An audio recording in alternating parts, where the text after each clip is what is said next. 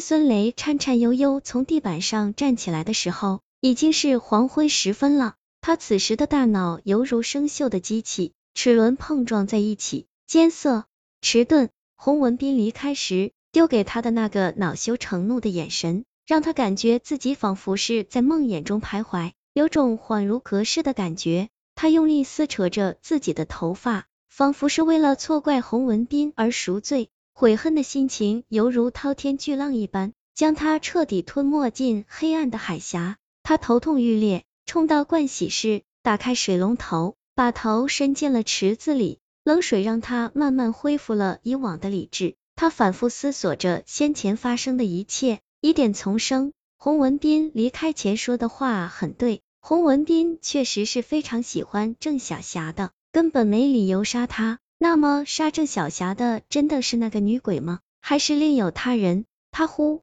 然想起昨天在郑小霞打来的电话中，夹杂着一个男人的声音，那声线中充满了诱惑与神秘的色彩，就像从地狱里飘出来的靡靡勾魂之音。这个声音的主人究竟是谁？会不会是他杀了郑小霞呢？他为什么要杀郑小霞呢？太平间守门老人的死是否也与这个神秘的人有关呢？一切都不得而知，但这一切的真相都和这个叫柳梦离的女生有密切关系。那么，这个早已死去的女生身上必定隐藏着解开这些秘密的钥匙。孙雷用毛巾把头擦干以后，离开了寝室。就在他走下楼梯的瞬间，从旁边的杂物房里闪出一个人来，如同幽灵一般。悄无声息的跟在他的背后。城西师范学院，此时已是入夜时分。后街小店里，孙雷到学院教务处打听到，柳梦离住在四号女生宿舍四幺二房间。夏小璐坐在一家幽静的餐馆里面，嗓子有些干涩，但却并没有去喝杯子里的水。不清楚坐在他对面的男人要干什么。孙雷从包里拿出一张照片。请问照片上的人是不是柳梦离？是那张女尸的照片。夏小璐耸着肩膀，只瞧了一眼就把照片丢在桌上，眼神里充满了警惕。没错，她就是柳梦离。你找她有什么事情吗？你能跟我聊聊她的事情吗？孙雷掏出死亡报告和借来的记者证，我通过查找资料，觉得柳梦离的死并不是一起简单的谋杀，这起谋杀的背后。似乎还隐藏着更多的秘密。夏小璐凝重的点了点头，用一种沉重的语调说起了柳梦离的往事。她是本地人，除父母外，还有一个同父异母的姐姐。艰难的家庭条件让这个文静的女孩变得更加内向。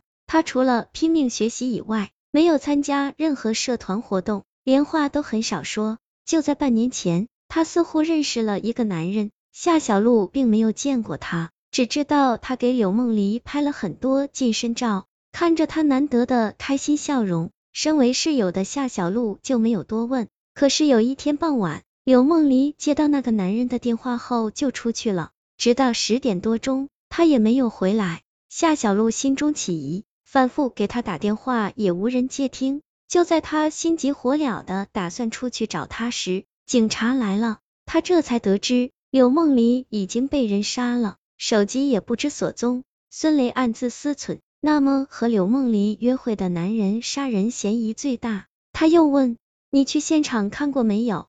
夏小璐点了点头，接着说：“我看见在他的额头上画着图，弯弯曲曲的，像是一条蛇。”什么蛇？孙雷想起了那天看到的新闻，猛地站起来，杯子掉在地上，摔得粉碎。是什么样的蛇？夏小璐仔细琢磨了半天，才说，那蛇好像是拿血画的，就是没有头，好像并没有画完，中途被人打断了似的。你手上有柳梦离生前的照片吗？孙雷问。有，他曾经送给我几张。夏小璐从包里拿出一个信封，孙雷拿出那些相片，全部都是柳梦离的单人照，并没有他和那个神秘男人的合影。不过，细心的他依旧看出了端倪。这些照片中包含了多种高深的摄影技巧，人物的脸部大多都处在黄金分割点的位置上。很明显，这个男人有高超的摄影水平，很可能是个职业摄影师。孙雷的目光在一张很奇特的照片上停留住了，背景是一片白色，柳梦璃穿着麻质的长裙，赤着上身，双臂环胸，低头和目，手中捧着一只沾着露水的白色蔷薇花，苗条的身躯配合着性感的希腊长裙，再加上三面缩影侧光，看起来圣洁无比，就像女神。这个可怕的念头让孙雷的脊背感觉凉飕飕的，脚底麻木一片。夏小璐看了看周围，把脸凑到正在发呆的孙雷面前说：“我听说当时他姐姐来找柳梦里，正好目睹了这场杀人案。他叫……他话还没说完，一只牛毛细针就刺在了他的太阳穴上，那只钢针上还闪烁着青蓝色的光芒。夏小璐一脸乌青的趴在桌子上。”立即断气身亡，不知是谁发出一声尖叫，整个餐馆里的人全都发疯似的跑了出去，只留下满脸不知所措的孙雷。